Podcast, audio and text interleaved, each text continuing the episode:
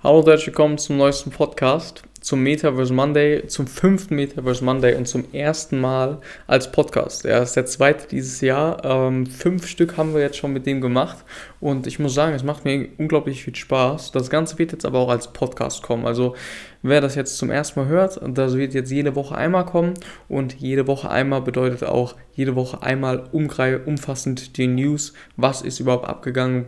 Wie hat sich das Metaverse entwickelt? Gibt es irgendwelche News, die man unbedingt wissen muss? Ähm, dafür ist dieser Podcast da, jeden Montag einmal.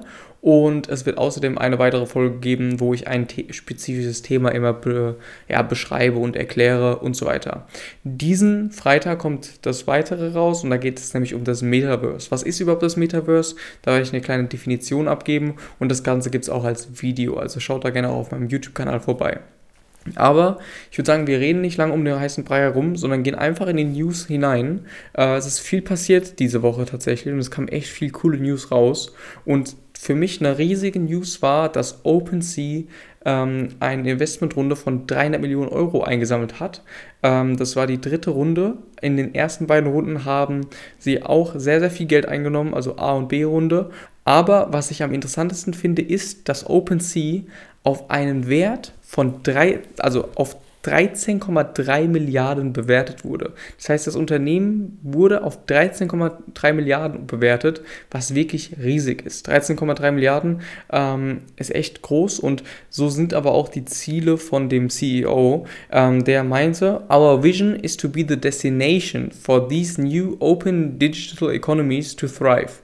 Also er will wirklich eine führende Kraft dieser NFTs sein und das sind sie ja momentan auch. Also ähm, ihr selbsternanntes Ziel ist es auch, im nächsten Jahr die Barrieren für, den, für Anfänger in dem Space einfach zu verkleinern und für mehr Aufklärung zu sorgen. Und das sorgt, sorgen einfach so riesige Big Player wie OpenSea auch einfach dafür. Also wenn die nicht an Aufklärungsarbeit äh, leisten, da macht es jemand anders da. Und genau deswegen bin ich auch gespannt, wie sie das Ganze machen. In letzter Zeit habe ich so das Gefühl gehabt, gab es viel Kritik und sie sind mit dem ganzen Traffic nicht klargekommen, weil ähm, der NFT-Space war in letzter Zeit wirklich unglaublich groß. Ich habe da eine kleine Zahl gelesen und zwar ähm, war das der drittbeste Trading-Tag am 2. Januar mit 243 Millionen Trading-Volumen in Ethereum. Das heißt, 243 Millionen Dollar wurde tatsächlich einfach an einem Tag getradet. Und das äh, widerspiegelt auch die letzte Zeit wieder, weil es ging wirklich ab im NFT-Space und es geht momentan einfach nur nach oben. Ähm, wer da OpenSea das Wasser erreichen kann, ist vielleicht in Zukunft Coinbase, aber das wird sich auch zeigen. Ich fand es nur ziemlich cool und äh, erwähnenswert, dass die Firma auf 13,3 Milliarden bewertet wurde, äh, was natürlich echt nichts Kleines ist. Eine andere Firma ähm, und damit auch die zweiten News ist ähm, GameStop. Und GameStop tatsächlich äh, war ja letztes Jahr in den Schlagzeilen von dem von dem Reddit-Angriff gegen die ganzen Hedgefonds, wo die Aktie komplett in die Höhe getrieben wurde. Ähm, taucht jetzt ins Metaverse bzw. zu den NFTs ein und die Schlagzeile war, GameStop baut einen NFT-Marktplatz.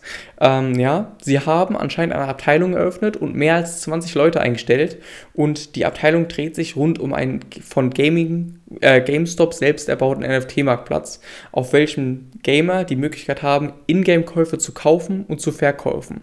Ähm, die GameStop-Aktie ging nach diesem Announcement, nach dieser Erwähnung, und öffentlichen News einmal 31% nach oben. Ähm, da ging es also wirklich steil nach oben zu dem Zeitpunkt auf 170 Dollar.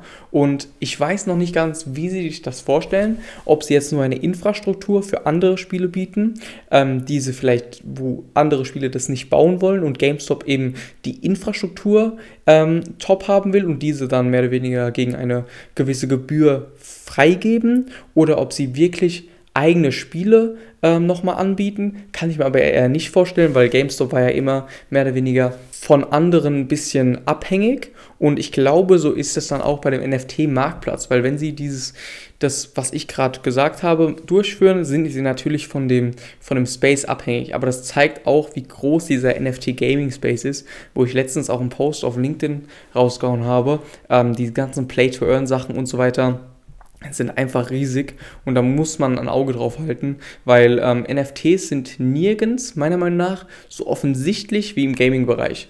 Ähm, die ganzen Skins, Waffen und so weiter in allen Spielen sind einfach prädestiniert dafür, NFTs zu sein. Und ähm, das ist mehr oder weniger genauso offensichtlich wie ein Ticket. Ähm, wird also echt spannend und da, da bleibe ich auch auf jeden Fall am Ball, weil ähm, so Sachen wie Sandbox oder sonstiges sind auch wirklich interessant. Naja, ansonsten, GameStop gehen wir vorbei und wir gehen zur dritten News der Woche. Ähm, und das ist Richtung Musik. Ähm, Nas verkauft zwei Songs inklusive Recht als NFT. Ja, Nas, der Rapper, hat zwei Songs auf der Plattform Royal verkauft und ist damit der erste auf der Plattform Royal. Und äh, die Plattform wurde gegründet von einem DJ, ich kann den Namen nicht aussprechen, äh, ich vielleicht wird der blau ausgesprochen, ich weiß es nicht. Ähm, und der hat damals auch 33 NFTs auf der Plattform für 11 Millionen Dollar inklusive Rechte verkauft.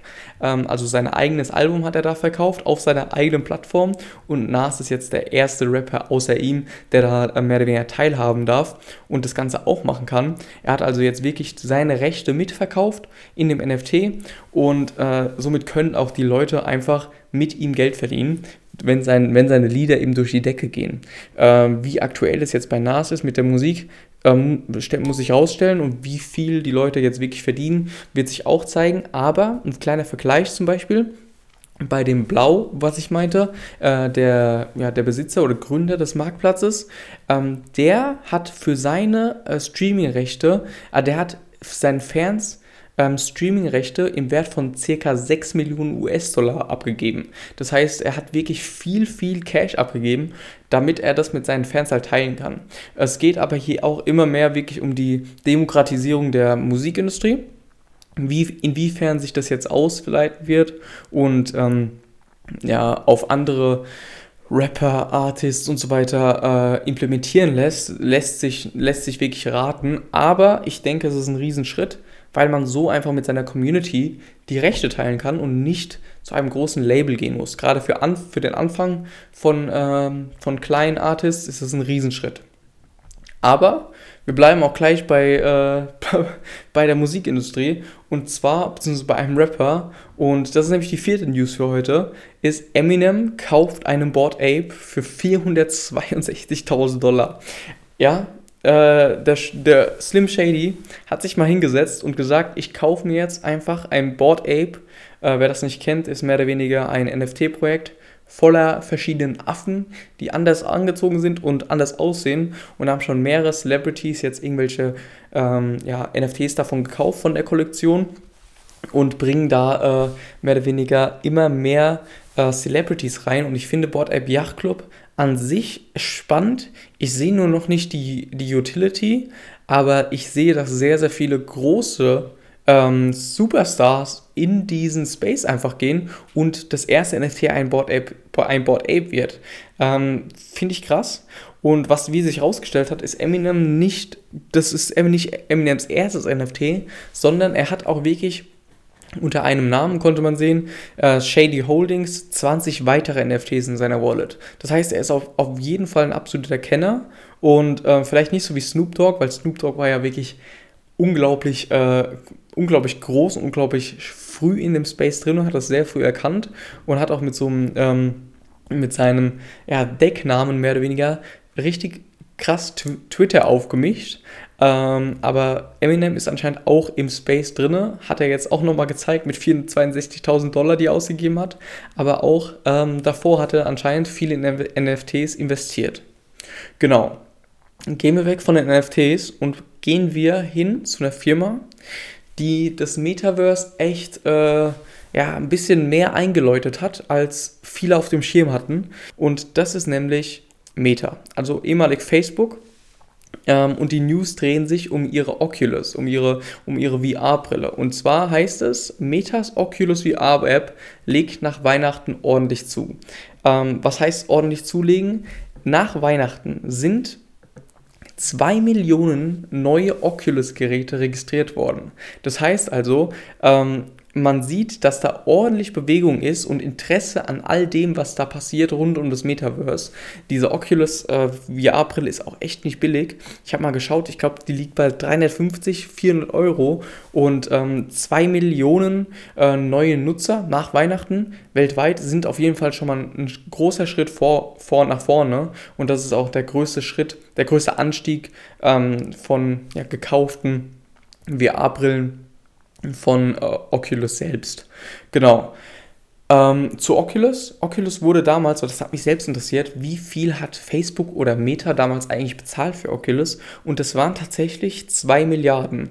2 ähm, Milliarden, die damals vielleicht viel waren, aber heute eigentlich echt äh, gut verdaubar sind, wenn man überlegt, dass OpenSea alleine 13,3 Milliarden äh, Dollar wert ist und eben äh, Facebook oder Meta Oculus für 2 Milliarden gekauft hat und jetzt Teil dieser Meta-Familie ist. Äh, ziemlich interessant und die Vision wird jetzt natürlich immer mehr ausgebaut. Und ich denke, ich kann, man kann sagen, dass gesehen auf die nächsten fünf Jahre Oculus mit 2 Milliarden Dollar für Facebook ein absolutes Schnäppchen war. Genauso wie Instagram damals ein absolutes Schnäppchen war, weil die haben auch nur 2 Milliarden Dollar gekostet. Nur, ne? Aber haben Facebook auch einen Riesenschritt, äh, Riesenschritt und einen Riesenboost nach vorne gegeben. Ja, aber das war jetzt alles aus diesen consumer-centric äh, Sachen, das heißt alles vom Konsumenten abgesehen und alles so ein bisschen die News ähm, gegeben, was man mit NFTs machen kann und welche News es gab. Aber es gibt auch einen Newspunkt, und das ist auch der letzte für heute, der äh, echt cool und echt interessant ist. Und zwar hat sich jetzt ähm, Boeing, also die Firma, äh, die Flugzeuge baut, ähm, ins Metaverse getraut, beziehungsweise will sich auf das Metaverse vorbereiten. Und zwar heißt die Schlagzeile, Boeing baut ein Flugzeug für das Metaverse. Ähm, ja, und hier geht es nicht um die User Experience, sondern um echte Prozessoptimierung. Was meine ich damit? Äh, mit Hilfe von der Microsoft HoloLens oder erhöhter Nutzung von Robotern soll äh, der, Design, der komplette Designprozess von Boeing in den nächsten Jahren komplett auf den Kopf gestellt werden.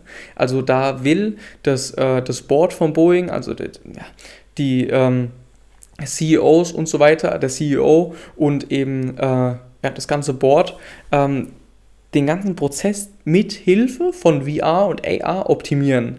Äh, die Microsoft HoloLenses bieten eine Mixed Reality, äh, Mixed Reality Standard, äh, was so viel bedeutet wie du kannst Dinge virtuell sehen und aber auch anfassen. Das ist mehr der Virtual Reality und Augmented Reality vermischt, deswegen auch Mixed Reality und äh, das ist ein Riesenschritt.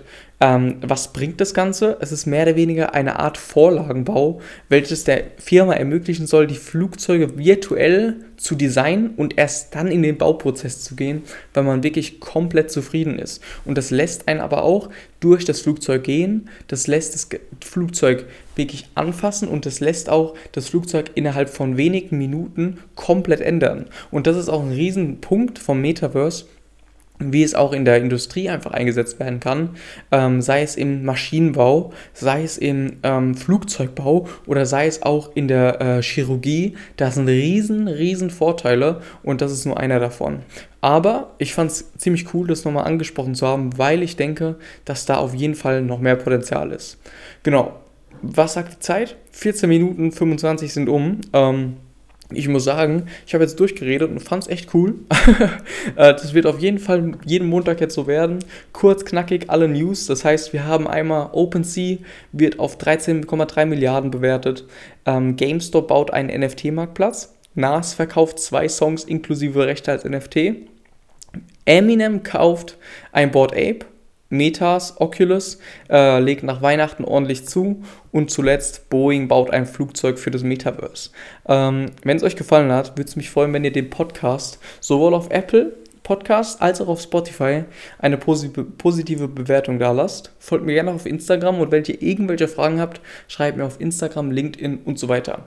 Ähm, mir macht es Spaß, ich denke, das merkt man und es wird jetzt auch regelmäßig kommen. Sowohl für mich hilft das, mir hilft das, äh, sich reinzulesen, als auch für euch, äh, dass ihr auf dem am Ball bleibt und alles so kurz und knackig wie möglich mehr oder weniger serviert bekommt. Ja, folgt dem Podcast gerne, lasst gerne eine gute Bewertung da und schreibt mir gerne auch für Kritik, da bin ich immer offen. Ansonsten, danke fürs Zuhören. Wir sehen uns beim nächsten Mal, würde ich sagen. Und ähm, ja, Mach's gut. Schönen Tag und schöne Woche.